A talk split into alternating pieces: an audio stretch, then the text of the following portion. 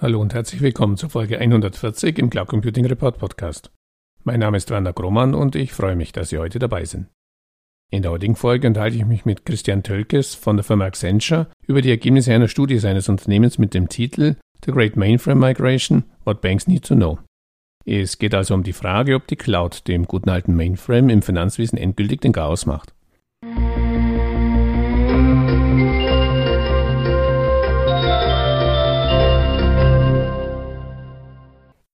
Hallo Tölkes, herzlich willkommen zum Interview im Cloud Computing Report Podcast. Bitte stellen Sie sich zum Einstieg doch kurz in zwei, drei Sätzen vor.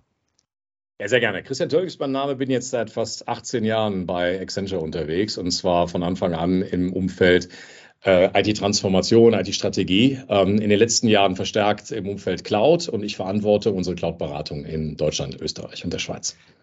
Anlass für unser Gespräch ist eine Umfrage Ihres Hauses mit dem Titel The Great Cloud Mainframe Migration, What Banks Need to Know. Es geht also heute um Banken, um den Finanzbereich. Können Sie zum Einstieg einen kurzen Überblick über die wichtigsten Daten und Fakten zur Umfrage bieten? Ja, sehr gerne. Also wir haben ähm, seit, seit längerer Zeit sind wir, sind wir mit dem Thema äh, schon unterwegs. Äh, wie Sie wissen, also Mainframes sind schon seit, seit langer Zeit eben etwas, womit sich die Häuser intensiv beschäftigen im Sinne von, äh, welche Zukunft haben sie, welche Alternativen gibt es. Und die Cloud äh, äh, hat natürlich einiges dazu beigetragen, dass sich viele Häuser jetzt nochmal verstärkt auch mit dem Thema Ablöse beschäftigen. Und deswegen sind wir hingegangen und haben in einem ähm, äh, in einer weltweiten Umfrage äh, uns mit äh, Entscheidern aus den entsprechenden Häusern zusammengesetzt und haben ihnen eine Reihe von Fragen gestellt bezüglich der, ähm, äh, äh, der Planungen der, der Mainframe-Ablöse und auch dem Einsatz von Cloud. Und sind aber überraschend darauf gestoßen, dass eben sehr viele Leute dem Thema doch sehr offen gegenüberstehen, die also zum einen sagen, ähm, dass äh, sie vorhaben, auch die Mainframe-Landschaft zu verändern, also konkret eben Workloads in die Cloud zu, ver, äh, zu verlagern. Also vier von fünf Befragten sagen das zum Beispiel weltweit. Äh, was wir gesehen haben, ist, dass es da eine gewisse Asymmetrie gibt. Also zur, äh, traditionell sind die Nordamerikaner da etwas, etwas äh, offensiver unterwegs. Mhm. Ähm, und die Europäer etwas zurückhaltender, was natürlich damit zu tun hat, dass eben die äh, Hauptanbieter im Umfeld eben amerikanische Häuser sind, Amazon, Google, Microsoft.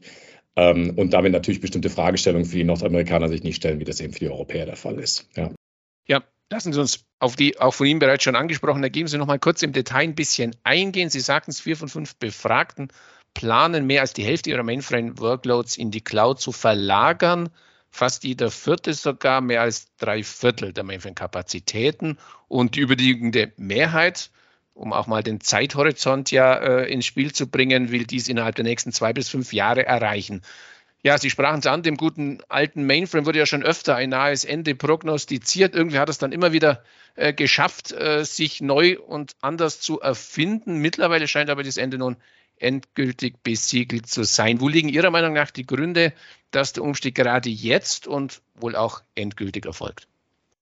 Zum einen, ich hatte es schon angedeutet, die Cloud hält natürlich eine Reihe von Nutzentreibern bereit, die sagen wir, im traditionellen Infrastruktur-Outsourcing, sage ich jetzt mal so in der Form, eben nicht vorhanden waren. Ja, das heißt also insbesondere einen höheren Automatisierungsgrad, ein höherer Teil an, an, an sagen wir mal, auch, auch, auch, auch Werkzeugen und vorgefertigten Funktionalitäten, die die Cloud quasi schon mitbringt.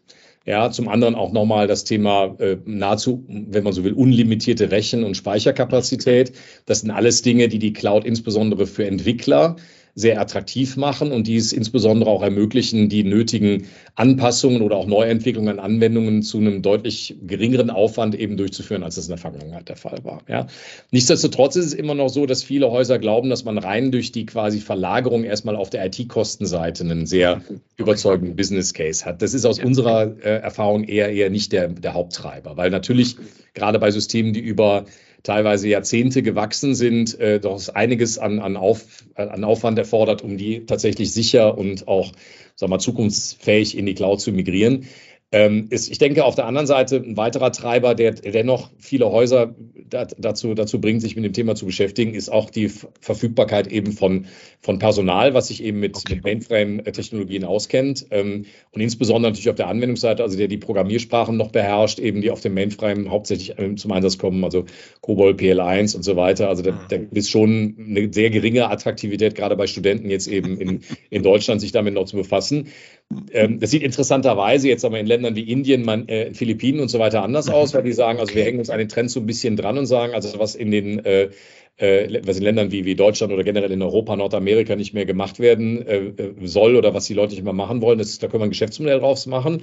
Aber auch nicht jedem Haus ist jetzt äh, so unbedingt damit gedient, dass man sagt, und bei, bei, äh, wir machen jetzt quasi für eine, für eine so eine Bestandsumgebung nochmal eine komplexe Migration auch der Lieferung eben in Richtung Indien oder Philippinen. Ja? Das sind alles Dinge, die dazu beitragen. Und nicht zuletzt noch, ähm, viele Standardsoftware ist auf dem Mainframe nicht mehr verfügbar, was zum Beispiel dazu geführt hat, dass sagen wir, außerhalb des Finanzumfeldes, wo man schon vor Jahren auf Standardsoftware umgestiegen ist, wo man zum Beispiel in den 90er Jahren auf SAP R2 umgestiegen ist, was noch Mainframe-basiert war. Und dann hat die SAP gesagt, R3 machen wir eigentlich nur widerwillig auf dem Mainframe, ja, um es mal so zu formulieren.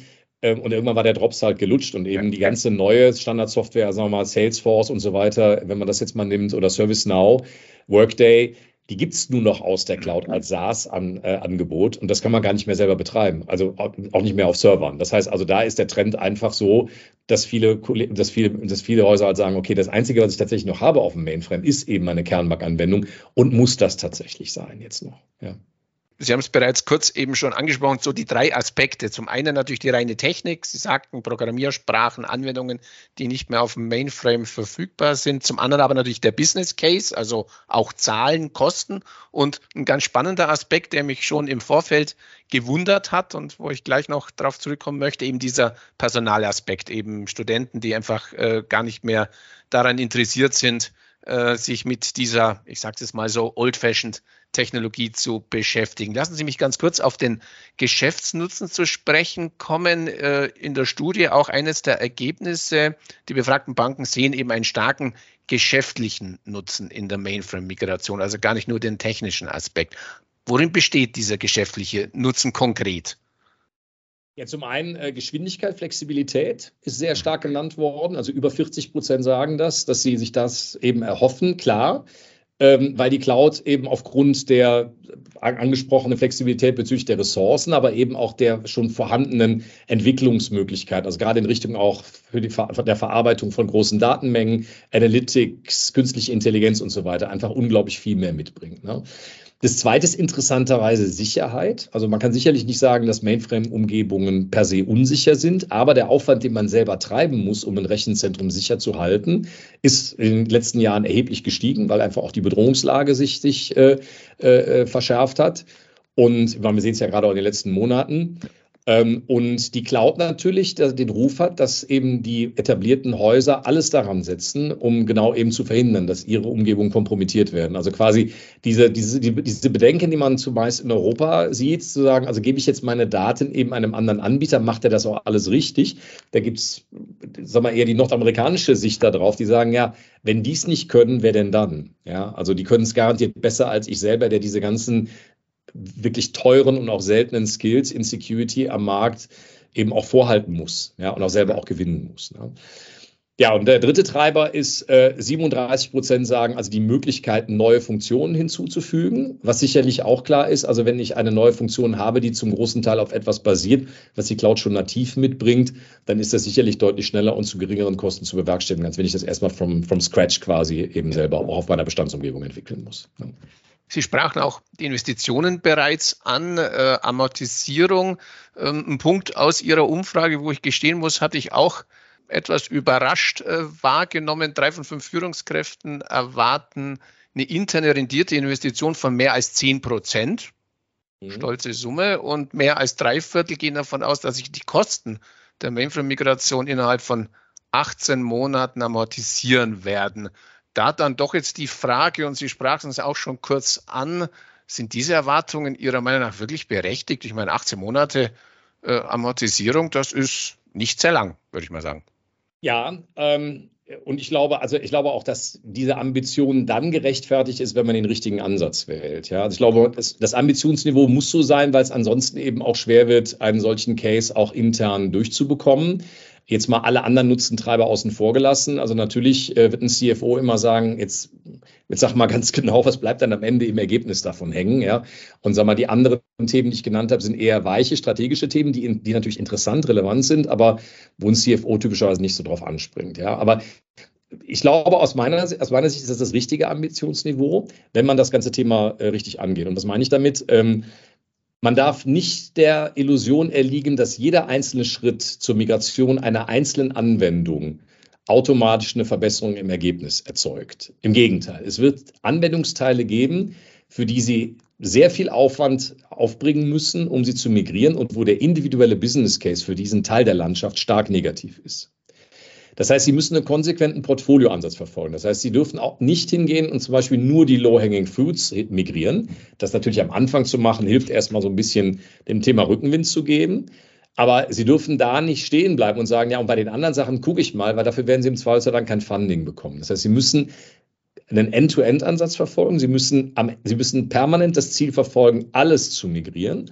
Und Sie müssen mehr als einen Pfeil im Köcher haben, sage ich immer. Also eben nicht nur zum Beispiel sagen, ich rehoste jetzt den Code, der da ist. Also ich, ich fasse den Code eigentlich so wenig, wenig wie möglich an und versuche ihn nur auf der Cloud mit entsprechenden Werkzeugen, die dieser Markt gibt und die auch sehr, sehr, sehr, sehr, sehr, sehr, sehr mächtig sind, quasi zu rehosten, weil ich den Code damit ja quasi immer noch an der Backe habe. Also wenn das COBOL-Code ist, dann werde ich weiterhin das Problem nicht gelöst haben, dass ich immer noch die Entwickler habe. Äh, ich werde nur die Betriebskosten ein bisschen reduziert haben und damit eigentlich den Business Case für die Gesamtablösung noch schlechter gemacht haben. Ja. Ich muss gleichzeitig gucken, ob ich vielleicht ganze Anwendungen migrieren kann, also zum Beispiel auf Standardsoftware, die dann als Software as a Service in der Cloud läuft. Also beispielsweise, was ich eben schon angesprochen habe, Personalwirtschaft, gewisse Prozessthemen, Frontend, äh, äh, äh, also zum Beispiel Kreditprozesse und so weiter, die heute teilweise eben noch auf dem Mainframe ge gemacht werden, dass man diese quasi loslöst und quasi von der eigentlichen Bestandsführung äh, und, und dem, dem Transaktionsteil entkoppelt und das eben von vornherein eben auf Standardsoftware dann migriert, anstatt es dann wiederum auch in der Cloud selber zu entwickeln. Ja. Es gibt ein schönes Beispiel von einer globalen Bank, die das gemacht haben. Die haben im Prinzip genau die, diese drei Dinge getan, die ich äh, genannt habe. Die haben zum einen eben gesagt, also wir möchten, möchten erstmal möglichst viele Anwend Anwendungsteile auf Standardsoftware umstellen. Gleichzeitig möchte ich äh, die Prozesse, die ich nach wie vor, die ich vorläufig noch auf dem Mainframe belasse, digital entkoppeln. Das heißt, ich möchte quasi zusehen, dass ich auf diese von möglichst vielen angeschlossenen Anwendungen zugreifen kann. Und dann möchte ich versuchen, diesen COBOL-Code, den ich immer noch behalte, ja, von dem ich gerade gesprochen habe, den zu rehosten auf eine Cloud-Plattform, wo ich erstmal noch mit dem Code lebe, bis ich ihn dann endlich ablöse, ähm, aber mich eben ausschließlich auf den Teil beschränke, den ich jetzt nicht innerhalb der nächsten, sagen wir, 18 Monate eben auch auf Standardsoftware verlagern kann. Und dafür braucht man ziemlich langen Atem. Man braucht eine Steuerung über verschiedene Bereiche in der IT, eine sehr enge Beziehung, enge, enge, enge, enge Zusammenarbeit mit dem Business auch ähm, und damit halt eine sehr starke Governance einmal quer durchs Unternehmen. Ja, das Thema Personal hat man jetzt schon in unterschiedlichen Aspekten immer wieder mal angesprochen. Ich habe gelesen, in der Ankündigung zur Umfrage werden Sie mit den Worten zitiert, Banken investieren zwar in junge Talente, aber sie haben Mühe, diese zu halten. Jetzt ist natürlich die Frage, welche Herausforderungen geben sich jetzt daraus für eine Mainframe-Migration? Äh, ist noch genug Personal in den Banken da, die diese Migration noch anstoßen kann? Oder wird es da bereits bei der Migration sehr eng mit den natürlich insbesondere auch Entwicklerkapazitäten? Naja, Sie brauchen ja zwei Dinge. Ne? Sie brauchen zum einen eine motivierte Mannschaft, die die Altsysteme kennt, also denen Sie vermitteln müssen, dass quasi die, die, die, die Ablösung der Altsysteme nicht zum Verlust des Arbeitsplatzes oder zumindest mal zum Verlust des Spaßfaktors im Unternehmen führt, sagen wir jetzt mal. Ja, ähm, ja, weil viele, viele Orte ist es ja so, das ist ja quasi das, das eigene Baby. Ne? Also das, was man über, über teilweise Jahrzehnte gepflegt hat, wo man auch sagen muss, das haben die Leute echt gut gemacht. Denn diese Systeme sind resilient, diese Leute, diese Systeme verarbeiten äh, Milliarden von Transaktionen. Ja, in äh, diese, diese sind das Rückgrat eines Kreditinstituts. Ja. Und das muss man auch wertschätzen natürlich. Und dass man darf halt nicht in den Eindruck vermitteln, dass die ganze Arbeit der letzten Jahrzehnte umsonst war, sondern dass man sagt, dieses Know-how, was ich mir da aufgebaut habe, bringe ich auch ein in den nächsten Schritt in die, in die Zukunft. Das ist, das ist total wichtig, diese Wertschätzung. Und dann ist es so, die Talente, die sie brauchen, die quasi äh, äh auf der Zielplattform sich auskennen, die sind halt heutzutage, wie soll ich sagen, die haben äh, ein relativ äh, anderes Verständnis von ihrer, von, von, von, von von ihrer Beschäftigung, als es vielleicht noch die Generation hat, mit der sie doch zusammenarbeiten müssen. Also diese Talente können sich de facto heute aussuchen, wo sie arbeiten. Ja, also es gibt eine chronische äh, Unterdeckung an, an Personal, was eben diese Skills mitbringt. Ähm, und die haben die unangenehme Eigenschaft, wenn die sich nicht wohlfühlen, dann gehen die wieder. Ja, und ähm, das heißt also, der, die generelle Talentstrategie sollte sein, und das bezieht jetzt sich nicht nur auf das Thema Mainframe-Migration, sondern auch generell alle Digitalisierungsthemen sind da, sind da ähnlich gelagert, das Gesamtpaket für die Leute muss stimmen. Also es reicht nicht nur ein gutes Gehalt zu zahlen, es reicht nicht nur einen sicheren Arbeitsplatz zu geben, sondern die Leute müssen mit interessanten Herausforderungen arbeiten und so eine Mainframe-Migration kann so eine sein. Also dass man sagt, ich, ich bin jetzt wirklich mal Teil eines Riesenprogramms, was es vielleicht in der Form im deutschen Markt noch nicht gegeben hat. Ich versuche Dinge doch zu erreichen, die vielleicht technologisch bisher äh, so noch nicht beantwortet sind. Und ich bin Teil eines vielleicht auch internationalen Teams, ähm, sei es jetzt eben nur hausintern oder auch in Zukunft eben äh, in Zusammenarbeit mit, mit Häusern wie uns, mhm. wo es einfach Spaß macht zu arbeiten, wo man, wo man was äh, lernt und wo man, wir nennen das so net better off ist, also quasi auf Deutsch würde man wahrscheinlich sagen, unterm Strich ist man besser dran, wenn man dabei ist, als wenn man nicht dabei ist. Und da kommen halt viele Faktoren zusammen, die eben zu, die eben nicht nur diejenigen sind, die ich angesprochen habe, nämlich dass man ein gutes Gehalt bekommt und sicher einen Arbeitsplatz hat. Also das alleine reicht eben nicht mehr. Da möchte ich ganz kurz nochmal einhaken in diese Moderationsrolle oder diese, diese, diese Anforderung ja zwischen den, ich sage es jetzt mal, Alten und den Jungen äh, zu moderieren. Und da geht es jetzt gar nicht mehr um die Bits und Bytes oder um Programmiersprachen, sondern da geht es ja wirklich um, um Denkweisen. Ich meine, die Generation X, Y, Z, egal wen sie da nehmen, wird ja mittlerweile überall und sehr häufig ja definiert und die Unterschiede werden deutlich gemacht. Aus Ihren Projekterfahrungen, wer übernimmt so eine Moderationsrolle oder gibt es da jemanden oder muss das wirklich jedes äh, Institut für sich selber äh, herausfinden, wer da in diese Rolle am besten reinpasst, um zwischen jung und alt diese Brücke zu schlagen, weil sonst kann ich mir gut vorstellen, das gilt ja nicht nur für, für Banken, das erleben wir ja in vielen äh, Migrations- Projekten oder nicht nur für die Cloud, dass wenn halt alt und jung aufeinander losgelassen werden, ungebremst, dass das nicht unbedingt dem Projekt förderlich ist. Ja, ähm, ich glaube, das ist eine inhärente Führungsaufgabe für alle Ebenen in der Bank und fängt halt ganz oben an. Ja, das heißt also zum Beispiel so eine, so, so eine Nachricht einfach mal an die Mannschaft zu geben, wie ich sie eingangs versucht habe zu skizzieren, ja, ist aus meiner Sicht Aufgabe des Top-Managements, die ein Vorhaben von der Größenordnung, Komplexität und Kritikalität, äh, wie das, wovon wir gerade sprechen, ist definitiv etwas, was eben keine reine IT-Aufgabe ist. Also wenn sich der CIO dahinstellt, dann ist das auf jeden Fall gut, aber eigentlich ist das etwas für, für, den, für den Vorstandsvorsitzenden, eine solche äh, äh, äh Richtung vorzugeben und einfach auch dafür zu, dafür zu schauen, dass, dass quasi dieser, dieser Change auch von oben eingeleitet wird. Ja.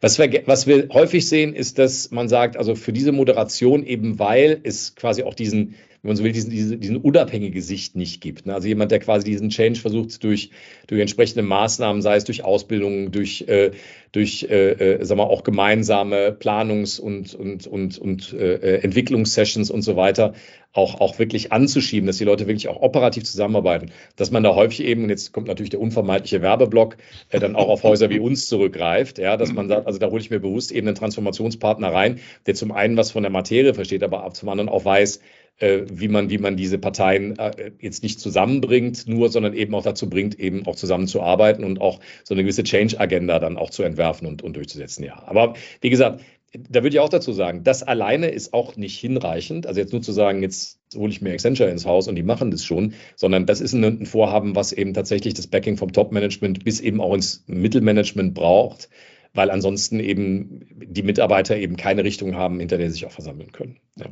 Deswegen war der Werbeblock auch mehr als genehmigt, denn ich kann mir gut vorstellen, dass im Daily Business das für Sie und Ihre Kollegen, Kolleginnen sicher eine große Herausforderung ist. Also ich war auch schon beim ein oder anderen Gespräch dabei, wenn Alt-IT-Leiter und Jung-Entwickler aufeinandertreffen und das ist nicht immer nur Spaß.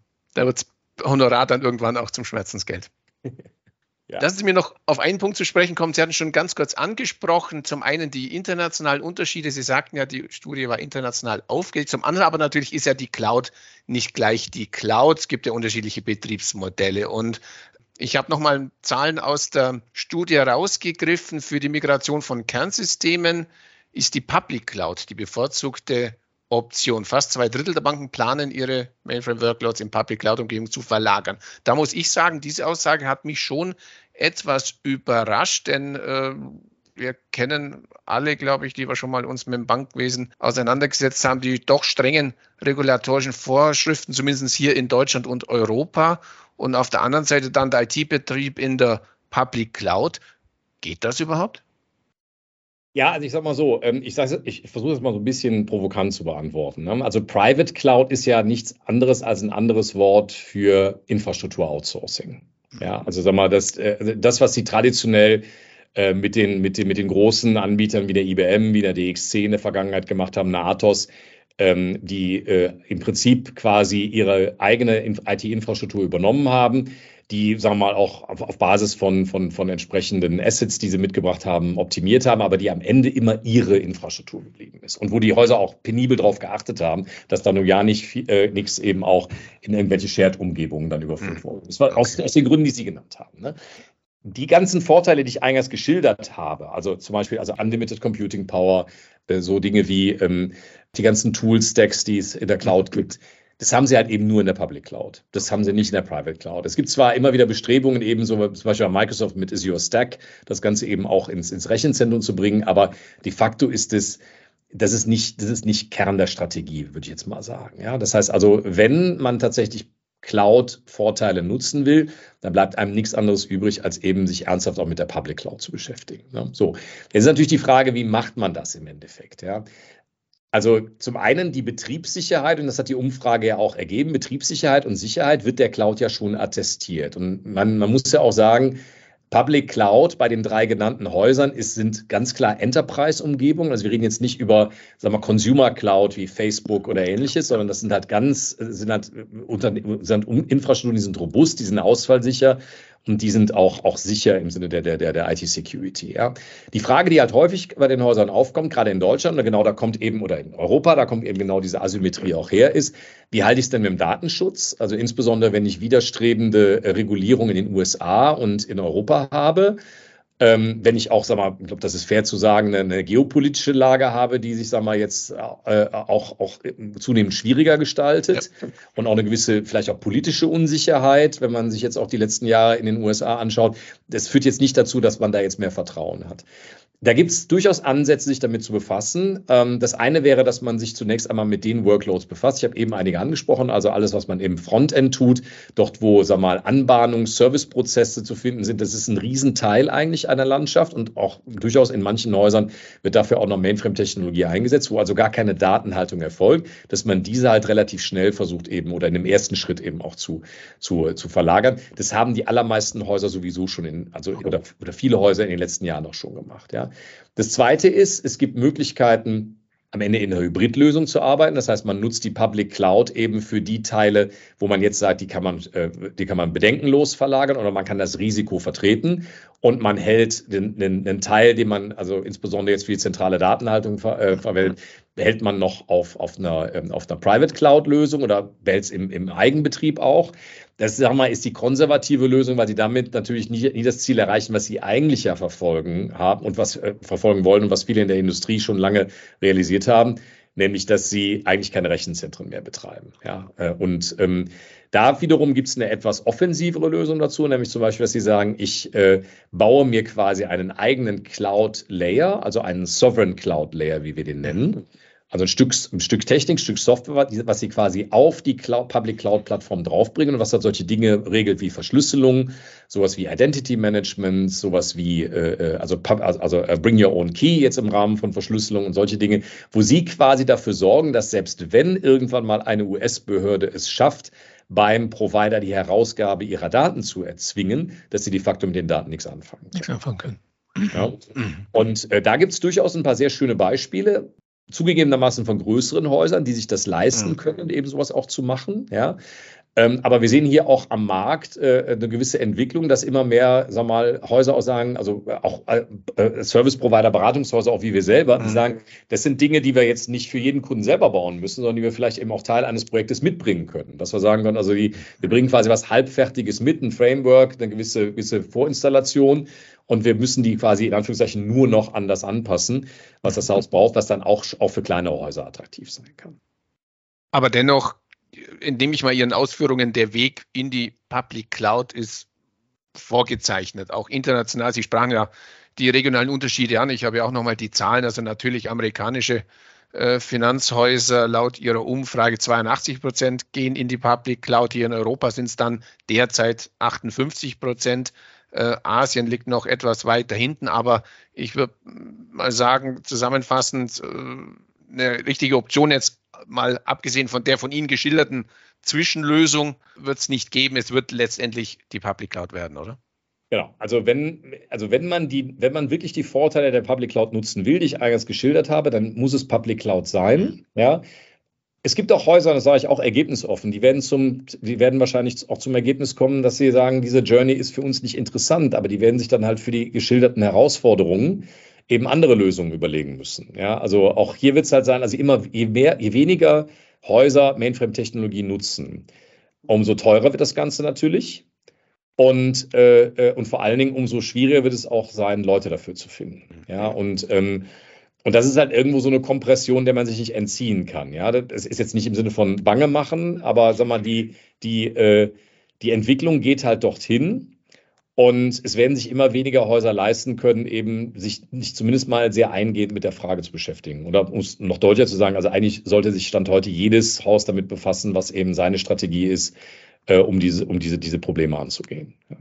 Ja. dann lassen wir uns abschließend den obligatorischen Blick in die Kristallkugel werfen, den wir immer zum Ende Ihres Interviews hier im Cloud Computing Report Podcast tun. Wir hatten schon mal das Thema äh, Bank- und Cloud Computing in einer früheren Folge und da ging es insbesondere darum, dass die großen Hyperscaler, also eine Amazon Web Services, eine Google, eine Microsoft, derzeit sich besonders stark um den Bankenbereich kümmern, ja sogar darum buhlen. Wie fällt da Ihre Prognose aus? Werden es also wieder diese großen internationalen Anbieter sein, die auch am Ende im Finanzsektor den Cloud-Markt unter sich aufteilen oder gibt es aus Ihrer Sicht noch jemand, der sich da noch zusätzlich positionieren können wird?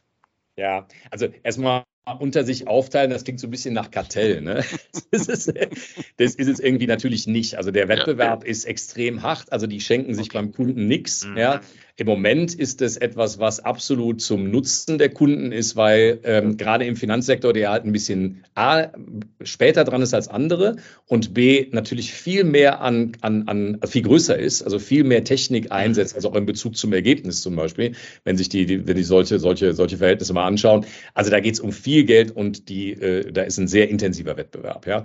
Und am Ende, sage ich immer so ein bisschen salopp, besteht kein Kaufzwang. Ja? Also wenn Ihnen das nicht gefällt, was Ihnen angeboten wird, wird, das müssen sie das auch nicht annehmen. Also mal, äh, deswegen sage ich, also jeder sollte sich ernsthaft mit dem Thema auseinandersetzen. Aber die Ergebnisse können je nach Risikoappetit, je nach Technologielandschaft, die heute da ist, auch je nach, sagen wir mal, strategischem Ausblick, welche Services sie als Haus in Zukunft anbieten wollen, durchaus unterschiedlich ausfallen. Ja, also deswegen, also dieses One Size Fits All gibt es da nicht. Ja, man darf halt eine Sache nicht vergessen. Also die drei großen Anbieter investieren zusammen 100 Milliarden Dollar in, in Forschung und Entwicklung und zwei Drittel davon geht in die Cloud.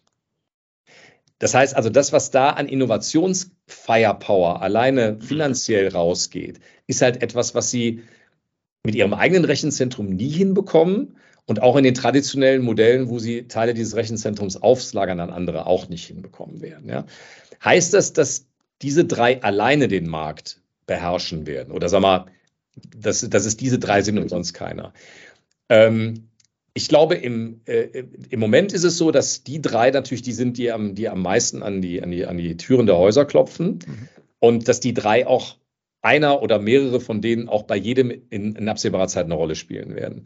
Ich habe gesagt, die Zukunft wird bis auf weiteres Hybrid sein oder ein Cloud-Continuum, wie wir es wie sagen. Ja, also mal da, diese, diese, diese, dieser, diese Reise wird jetzt nicht äh, äh, auf einen Schlag erfolgen, sondern über mehrere Jahre.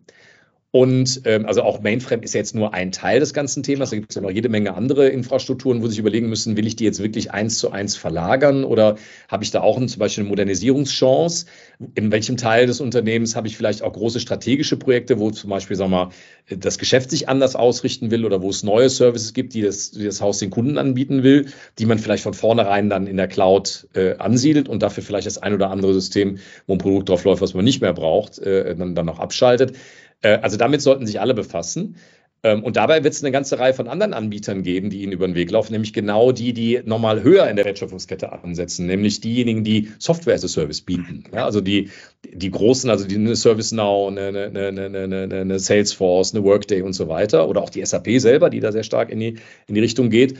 Ähm, und dann werden Sie feststellen, dass vieles von dem, was Sie heute jetzt nicht unbedingt als, äh, als Kerngeschäft betreiben und Teile auch dessen, ja, können Sie sehr einfach auf Standardsoftware abbilden. Und damit haben Sie eigentlich ein großes Ökosystem von, von, von Anbietern zur Hand, mit denen Sie arbeiten können und die Sie natürlich auch mit einer guten Wettbewerbslandschaft dann auch ein Stück weit gegeneinander ausspielen können. Also ich entnehme unserem Gespräch, der Weg geht ganz klar in die, in die Cloud. Es ist aber noch eine Menge Arbeit zu tun, bis der letzte Mainframe dann endgültig abgeschaltet werden wird. Ihnen wünsche ich für Ihre Projekte weiter viel Erfolg und bedanke mich recht herzlich für das wirklich interessante Gespräch. Vielen Dank. Vielen Dank, Herr Grohmann, und danke für die Chance, hier sein zu dürfen.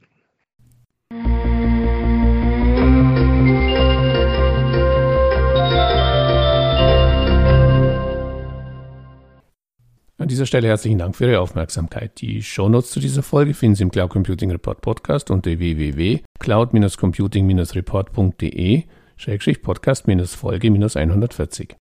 Falls Sie regelmäßig über aktuelle Entwicklungen zum deutschsprachigen Cloud Computing Markt informiert werden möchten, abonnieren Sie uns am besten auf Spotify, Apple Podcasts oder Google Podcasts.